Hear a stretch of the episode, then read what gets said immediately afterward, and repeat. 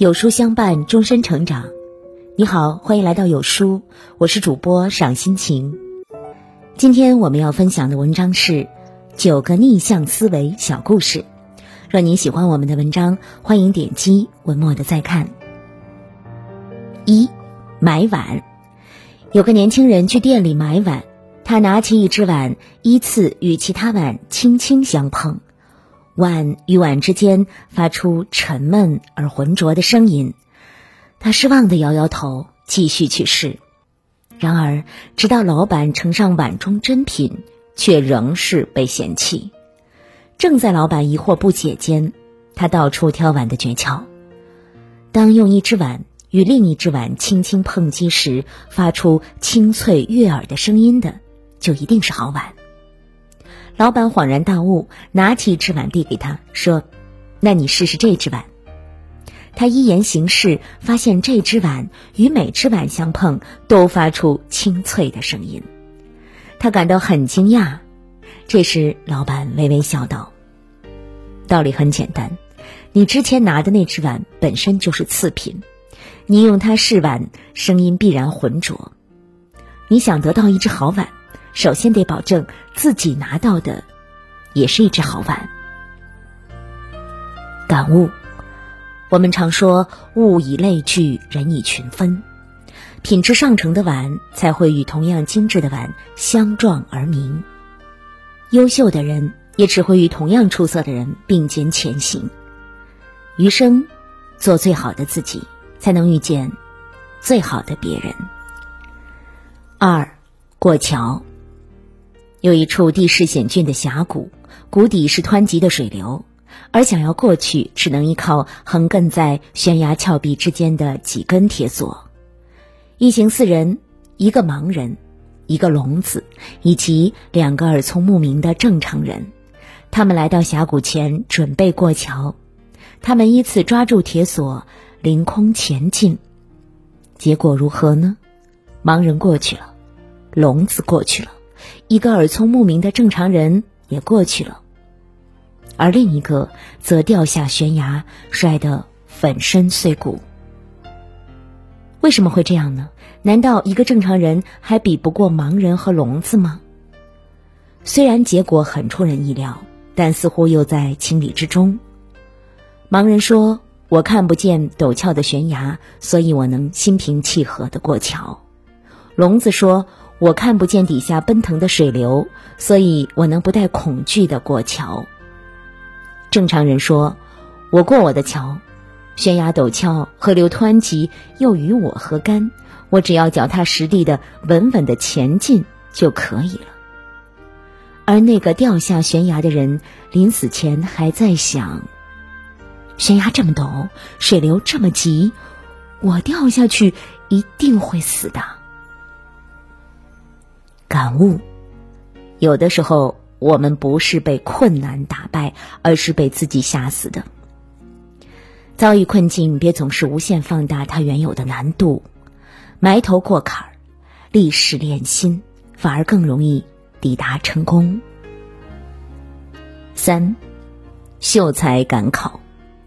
古时候有个穷秀才进京赶考，住在一家客栈里。考试前两天，他做了两个梦。第一个梦是梦到自己在墙上种白菜，第二个梦是下雨天，他带了斗笠还打伞。想想这两个梦似乎有些深意，秀才就赶紧去找算命先生解梦。算命先生一听，连拍大腿说道：“我看你啊，还是回家吧。你想想，高墙上种白菜不是白费劲儿吗？戴斗笠又打伞。”不是多此一举吗？秀才一听，便心灰意冷，回客栈收拾包袱，准备回家。客栈老板非常奇怪，问：“不是明天才考试吗？你今天怎么就回乡了？”秀才解释了一番，客栈老板乐了：“哟，我也会解梦的。我倒觉得你这一次一定要留下来。你想想，墙上种白菜。”不是高中吗？戴斗笠又打伞，不是说明你这次有备无患吗？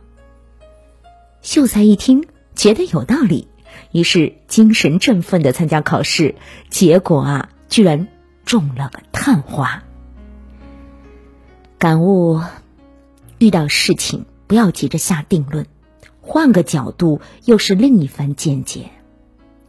人生的高度，有的时候就取决于你看问题的角度。四，农夫种地。以前有一位农夫做事总爱瞻前顾后。春天的时候，有人问农夫说：“春天到了，你种麦子了吗？”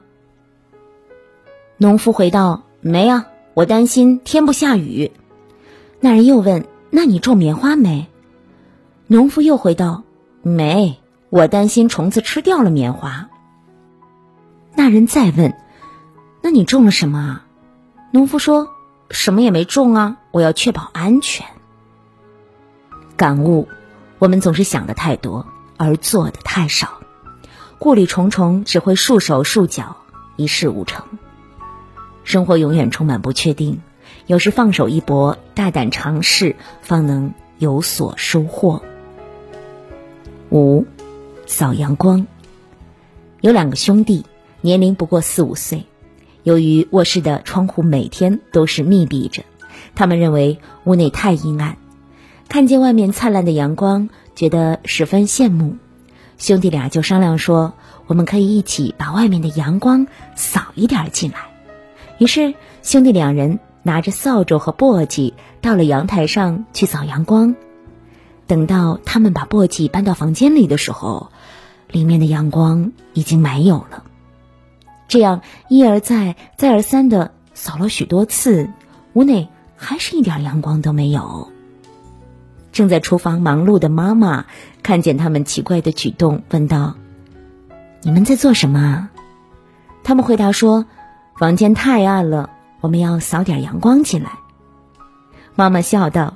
只要把窗户打开，阳光自然会进来，何必去扫呢？感悟：有时候我们觉得生活糟糕，可能只是我们关上了心门。往后余生，学会敞开心门，所见之处，便会皆是光明。六，窗上的污垢。有一个老太太多年不断抱怨对面的太太很懒惰。那个女人的衣服永远洗不干净，看她晾在外院子里的衣服啊，总是有斑点。我真的不知道她怎么连洗衣服都洗成那个样子啊！直到有一天，有个明察秋毫的朋友到他家，才发现不是对面的太太衣服洗不干净。细心的朋友拿了一块抹布，把这个太太窗户上的灰渍抹掉，说：“看，这不就干净了吗？”原来啊，是自己家的窗户脏了。感悟：窗户脏了，所以看到的一切都是有污点的。我们习惯于用挑剔的眼光去审视别人，却忽视了自身存在的问题。遇事先别急着苛求别人，反求诸己，多从自己身上找原因，才是解决问题的更好的方式。七鞋。很久以前，人类都还赤着双脚走路。有一位国王到某个偏远的乡间旅行，因为路面崎岖不平，遍地碎石，硌得他脚疼痛难忍。回到王宫后，他下令要将国内的所有的道路都铺上一层牛皮，但即使杀尽国内所有的牛，也不够铺路。此时，一位聪明的仆人大胆向国王提出建议说：“国王啊，为什么您要牺牲那么多头牛，花费那么多金钱呢？您何不只用两小片牛皮包住您的脚呢？”国王听了很惊讶，但也当下领悟，于是立刻收回成命，改采这个建议。据说这就是皮鞋的由来。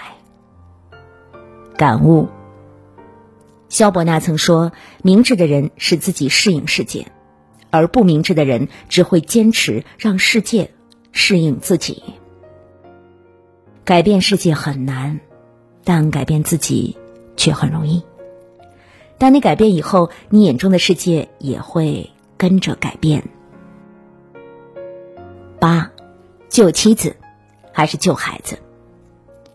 有个农民从洪水中救起了他的妻子，他的孩子却被淹死了。事后有人说他做的对，因为孩子可以再生一个，妻子却不能死而复活；而有人说他做错了，因为妻子可以另娶一个，孩子却不能死而复活。我听了后也感到疑惑。如果只能救活一个人，究竟应该救妻子呢，还是救孩子呢？于是我去拜访那个农民，问他当时是怎么想的。他答道：“我什么也没想，妻子当时在我身边，我抓住她就往附近的山坡游。